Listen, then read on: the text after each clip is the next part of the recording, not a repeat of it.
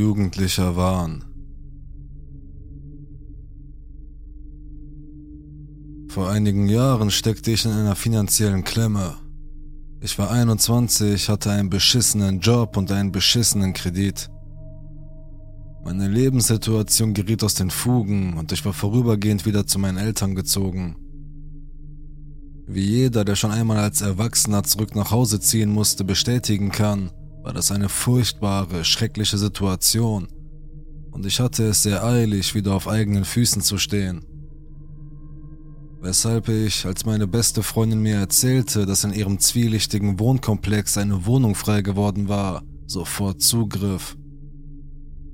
Wenn du von hier bist, dann weißt du, dass jeder Wohnkomplex in dieser Stadt irgendwie zwielichtig ist. Ein paar Monate vergingen und obwohl die Polizei gelegentlich auf unserem Parkplatz auftauchte und man auf mehr als eine zerbrochene Flasche achten musste, war es nicht der schlechteste Ort zum Leben.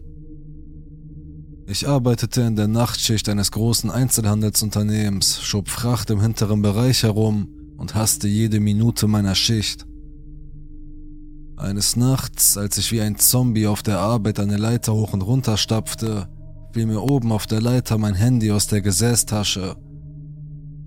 Ich griff danach, weil ich es offensichtlich vermisste und starb ein wenig, als ich sah, wie es auf dem Boden aufschlug und schwarz wurde. Kein Neustart und kein Schütteln konnte das Problem beheben. Der LCD-Bildschirm war komplett kaputt. Fuck. Ich beschloss, dass dies ein guter Grund war, mitten in der Schicht nach Hause zu gehen. Ich hasste diesen Job. Als ich nach Hause fuhr um drei Uhr morgens an einem beliebigen Wochentag, bog ich in die dunkle Seitenstraße ein, die zu meinem Wohnhaus führte. Ich sah etwas undeutlich vor mir auf der Straße und dachte sofort, es sei der Hund von jemandem. Ich fuhr langsamer und betete, dass ich nicht auf das tote Haustier von jemandem stoße und sah, dass da tatsächlich ein Teenager am Straßenrand lag und winkte. Neben ihm lag ein Fahrrad im Dreck. Der Junge sah mich, sprang auf und winkte der Fahrerseite meines Autos zu. Ich hatte zu diesem Zeitpunkt in meinem Leben vielleicht schon viele schlechte Entscheidungen getroffen, aber zum Glück war ich doch nicht völlig hirntot. Plötzlich fielen mir all die Warnungen an junge Frauen ein, dass Serienmörder und Vergewaltiger Mädchen anlocken würden, indem sie mit ihrem guten Herzen spielten. Ich schloss die Autotüren, öffnete aber das Fenster auf der Fahrerseite. Geht es dir gut? Was ist passiert? Lass mich Hilfe holen. Sie haben mich verdammt nochmal hier liegen lassen. Ich brauche Hilfe. Der Junge sah benommen aus und war aufgeschürft, aber irgendetwas an ihm ließ auch meine Nerven blank liegen. Ich werde Hilfe rufen, okay?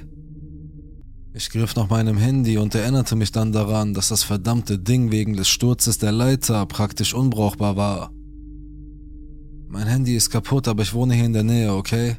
Ich werde Hilfe holen. Ich hoffte, dass er nicht dachte, ich würde lügen, aber dann war es mir egal. Der Junge knallte seine Hand gegen mein Auto. Lass ihn nur wissen, dass ich jetzt Hilfe brauche. Ich verspreche es, ich werde Hilfe holen und zurückkommen. Alles wird wieder gut. Ich fühlte mich zerrissen. Ich wollte den Jungen nicht in mein Auto lassen, aber gleichzeitig konnte ich es ihm nicht verübeln. Wenn ich verängstigt und verletzt wäre, würde ich wahrscheinlich auch verzweifelt sein. Der Junge schlug seine Hand wieder gegen das Auto und ich fuhr los. Ich hatte nicht übertrieben, es waren nur 30 Sekunden Fahrt zu meiner Wohnung. Ich hatte kein Festnetztelefon und ich wollte den Jungen nicht irgendwie in meine leere Wohnung führen, ohne die Möglichkeit, Hilfe zu rufen. Ich sah das Auto des Freundes meiner besten Freundin auf ihrem Parkplatz parken und war sofort dankbar für diesen Glücksfall. Ich rannte die Treppe zu ihrer Wohnung hinauf und begann an die Tür zu hämmern. Roy öffnete die Tür, wahrscheinlich in Erwartung einer verrückten Person, und war sofort noch mehr erschrocken, als er mich sah. Was ist denn los? Warum bist du nicht bei der Arbeit? Ich erklärte ihm atemlos, dass ein Kind auf der Landstraße angefahren worden war, dass mein Handy nicht funktionierte und dass ich ihn brauchte, um mit mir zurückzukommen. Melanie, meine beste Freundin, kam aus ihrem Zimmer, verschlafen und ebenso verwirrt.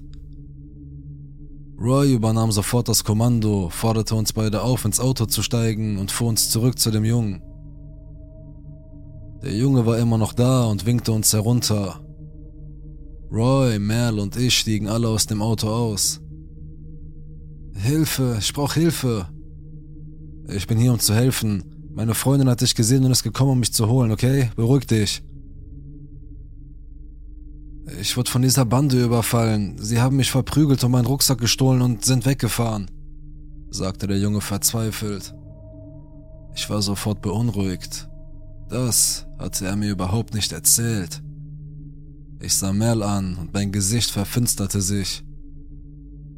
Ich dachte, du wärst von einem Auto angefahren worden. Warum hat sich die Bande auf dich gestürzt? Was? Ja, sie haben mich verprügelt und dann hat mich jemand mit einem Auto angefahren. Plausibel, aber ich war immer noch verwirrt. Auch Roy schien diese Änderungen der Geschichte nicht zu gefallen. Hör zu, Mann, lass mich einen Krankenwagen rufen, okay? Kannst mir deinen Namen sagen? Der Junge drehte durch. Er verzog das Gesicht, ballte die Fäuste und schlug sich seitlich an den Kopf. Nein, lass mich einfach in dein Auto steigen und bring mich zu dir nach Hause. Roy war fertig. Das wird nicht passieren, Junge. Ich rufe einen Krankenwagen und die Polizei und ich kann mit dir warten, bis sie hier sind, aber wir können dich nicht mit zurücknehmen.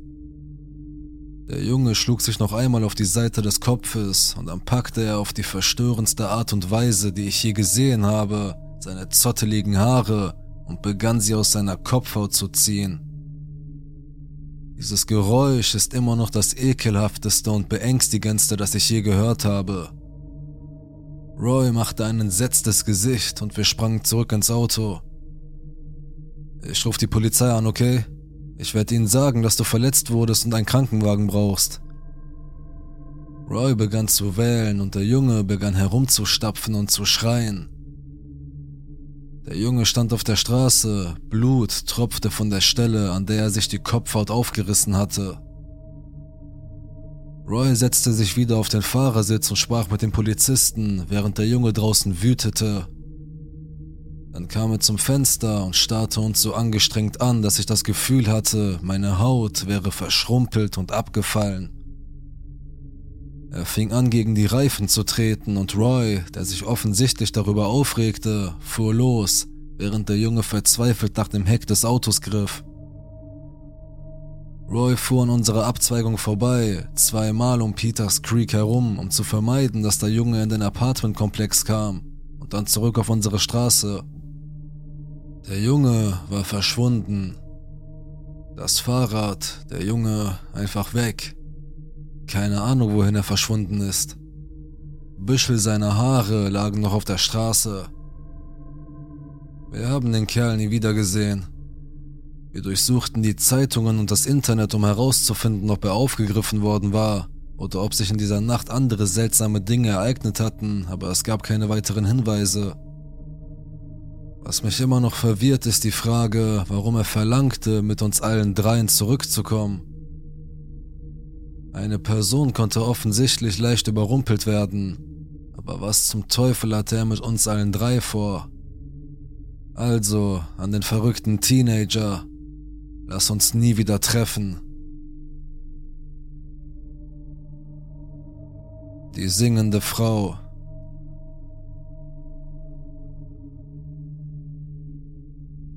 Als ich aufwuchs, wollte ich immer nachts mit dem Fahrrad fahren. Das fand ich irgendwie richtig cool. Erst als ich 13 war, erlaubte mir meine Mutter das. Sie sagte mir, ich solle meinen Helm tragen, mein Handy dabei haben, meine Taschenlampe mitnehmen und sie gab mir vor, wo ich fahren durfte. Sie gab mir etwa vier Meilen vor, was für mich sehr viel war. Gleich nach Sonnenuntergang ging es also los. Ich fand es toll. Es gab keine Leute, die mit ihren Hunden spazieren gingen, keine Kinder, die herumliefen, die Temperatur war perfekt und so weiter. Es hat wirklich Spaß gemacht, so viel Spaß, dass ich die von meiner Mutter gesetzten Grenzen ignoriert habe. Dort, wo ich mit dem Fahrrad unterwegs war, gab es nämlich nur Spazierwege. Es war eine dieser Grasflächen zwischen zwei Stadtvierteln. Dort gibt es einen langen Weg, der mindestens 600 Meter an einem Winkel von 25 Grad verläuft. Ich flog diesen Hügel hinunter, hatte einen Riesenspaß und schoss genau durch die Parameter. Meine Mutter hat diese Grenzen nicht ohne Grund festgelegt. Auf der Innenseite war alles in der Nähe von Häusern und Menschen. Die Außenseite, genauer gesagt der Ort, zu dem der Weg führte, auf dem ich mich befand, war karg. Ich fuhr zehn Minuten lang auf diesem Weg, bevor ich nur noch einige Lichter der Häuser auf der Innenseite der Begrenzung sehen konnte. Nach 15 Minuten Fahrt auf diesem Feldweg hörte ich Gesang. Es klang etwa 30 bis 40 Fuß vor mir. Ich hielt an, um es besser zu hören. Es war die Stimme einer Frau. Sie sang Eleanor Rigby von den Beatles aber sie sang nicht den Text, sondern nur die Melodie des Gesangs. Ihre Stimme war seltsam. Kennst du das, wenn du Schleim im Hals hast, wird deine Stimme kratzig? Genau so klang ihre Stimme. Ich bewegte mich vorwärts und versuchte sie zu sehen. Ich kam nahe genug heran, um die Silhouette ihrer Haare zu sehen, die auf und ab hüpften, als ob sie headbangen würde. Ich beschloss, meine Taschenlampe herauszuholen. Ich dachte, dass diese Person vielleicht Hilfe brauchte oder so. Oder vielleicht handelte es sich um eine verrückte Person, die durch das Licht verscheucht werden könnte. Also nahm ich die Taschenlampe aus meiner Tasche, richtete sie auf sie und schaltete sie ein. In dem Moment, in dem das Licht sie traf, bewegte sie sich nicht mehr. Sie drehte sich von mir weg. Sie hatte ekelhaftes Haar, das in Büscheln zusammenzukleben schien. Einige ihrer Haare waren auch ausgerissen. Sie trug einen übergroßen, knallroten Kapuzenpulli. Ich war fast zu ängstlich, um mich zu bewegen. Ich glaube, sie war es auch. Ich beschwor so viel Mut herauf, wie ich nur konnte und sagte sorry in einer Art. Hoppla, das ist ja das falsche Zimmer. Sie reagierte nicht darauf. Ich schaltete die Taschenlampe aus und steckte sie zurück in meine Tasche. Gerade als ich mein Fahrrad umdrehen wollte, schrie sie. Sie schrie mit einer furchtbaren, furchtbaren hohen Stimme. Ich machte mir fast in die Hose, als ich mich wieder auf mein Fahrrad warf. Ich hörte die Stimme immer näher kommen. Ich fuhr, so schnell ich konnte. Ich schaute nicht hinter mich und hörte nicht auf zu treten. Ihre Schreie wurden immer leiser, bis es sich im Heulen des Windes auflöste. An die verrückte Frau, lass uns nie wieder treffen.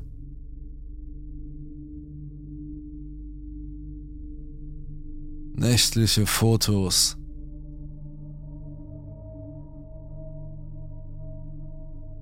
Vor etwa vier Jahren war ich Studentin an einem kleinen College in LA. An meine Stadt grenzte eine große, höhlenartige Region, die als Turnbull Canyon bekannt war. Es ist die Art von Ort, die eine gesunde Menge an gruseliger Folklore um sich herum hat, mit einem Gebiet, das ausdrücklich als Hell's Gates bekannt ist.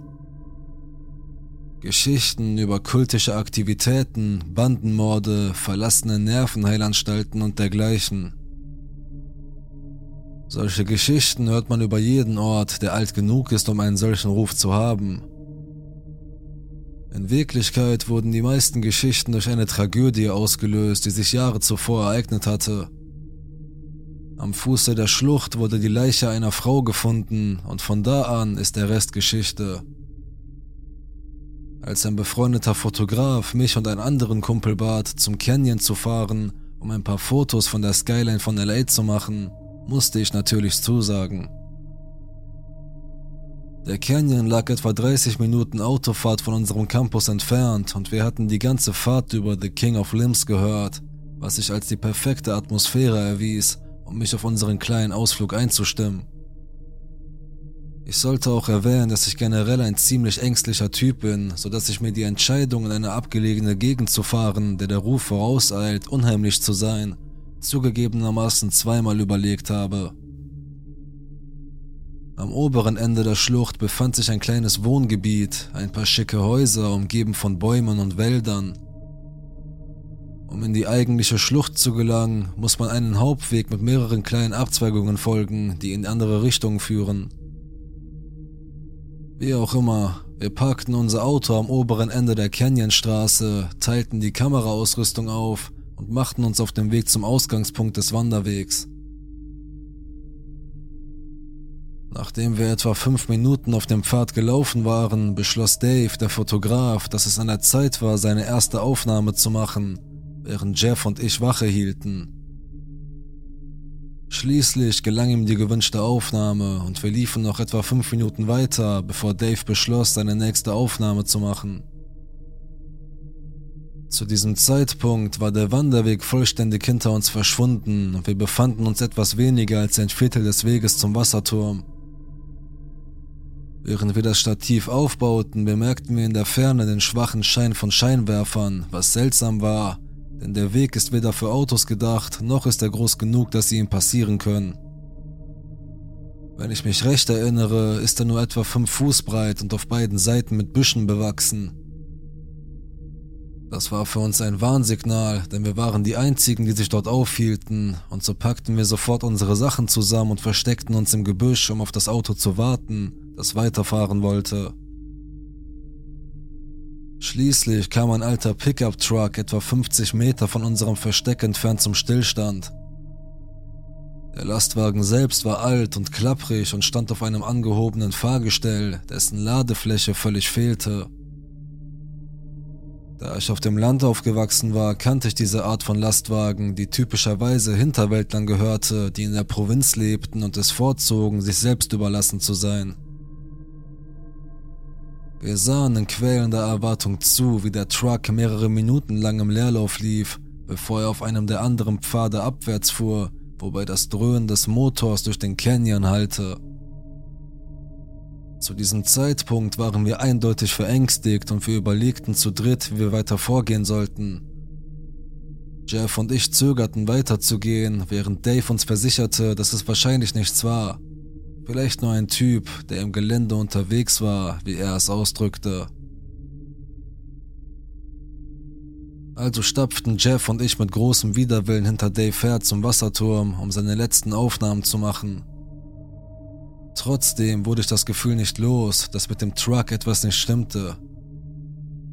Ich kannte in der Highschool viele Leute, die zum Spaß in den Wäldern Offroading gingen aber nie auf heiklen Canyon Trails, die kaum breit genug waren, um darauf zu wandern, geschweige denn zu fahren. Das passte mir einfach nicht in den Kram. Nachdem wir etwa eine Stunde lang ungestört gelaufen waren, erreichten wir schließlich den Wasserturm, kletterten den Hügel hinauf und genossen die Aussicht auf die Stadt. Dave begann wieder einmal seine Ausrüstung aufzubauen, während Jeff und ich auf beiden Seiten des Wasserturms standen und Ausschau hielten, falls der Lastwagen zurückkam. Nichts. Zu diesem Zeitpunkt war es etwa drei Uhr morgens. Dave beschloss, dass er alle Aufnahmen hat, die er brauchte, also packten wir unsere Ausrüstung zusammen und beschlossen, uns auf den Rückweg zu machen, bevor es zu spät wurde, da wir alle in ein paar Stunden Unterricht hatten. Gerade als wir uns anschickten, den Hügel hinunterzufahren, kam der Lastwagen aus der Schlucht unter uns auf dem Weg zurück und der Fahrer versuchte den Hügel hinaufzufahren, wobei er den Motor laut aufdrehte. Vor lauter Angst rutschten wir drei den Hang hinunter ins Gebüsch und klammerten uns an Pflanzen und Felsen. Als der Truck endlich oben auf dem Hügel ankam und langsam um den Turm herumfuhr, konnten wir jedes Mal, wenn er über uns kreiste, das Leuchten der Scheinwerfer sehen. Nachdem wir fast zehn Minuten gewartet hatten, fuhr der Truck schließlich den Hügel hinunter und hielt in der Mitte des Weges an, nicht mehr als 100 Meter entfernt. Wir sahen zu, wie ein schmuddeliger Mann Mitte 50 aus dem im Leerlauf fahrenden Truck in den Scheinwerferkegel trat, herumlief und den Boden betrachtete. Dann kniete er sich hin und betrachtete etwas im Dreck, wobei er die Gegend aufmerksam musterte. Dabei wurde immer deutlicher, dass er etwas verfolgte. Unsere Fußabdrücke. Dieser nächste Teil erschüttert mich immer noch bis ins Mark. Während meine Freunde und ich zusammengekauert und völlig entsetzt zusahen, tauchte ein weiterer Mann in einem langen, dunklen Parker aus dem Gebüsch auf, genau dort, wo wir gewandert waren, und gesellte sich zu dem anderen Mann an seiner Seite. Offenbar war er die ganze Zeit, als wir auf dem Weg waren, dort draußen gewesen und hatte uns einfach beobachtet. Er folgte uns in sicherem Abstand. Die beiden unterhielten sich eine ganze Weile, aber wir konnten kein Wort verstehen. Sie suchten weiter die Gegend ab, betrachteten unsere Fußspuren, stiegen schließlich in den Wagen und fuhren an einer der Weggabelungen davon. Wir saßen lange schweigend da und warteten fast zwei Stunden, um sicherzugehen, dass die Luft rein war. Dann machten wir uns auf den Weg zurück zum Auto, die Schlucht hinunter und zurück zum Campus. Gerade noch rechtzeitig zum Unterricht. An die gruseligen Männer, lasst uns nie wieder treffen.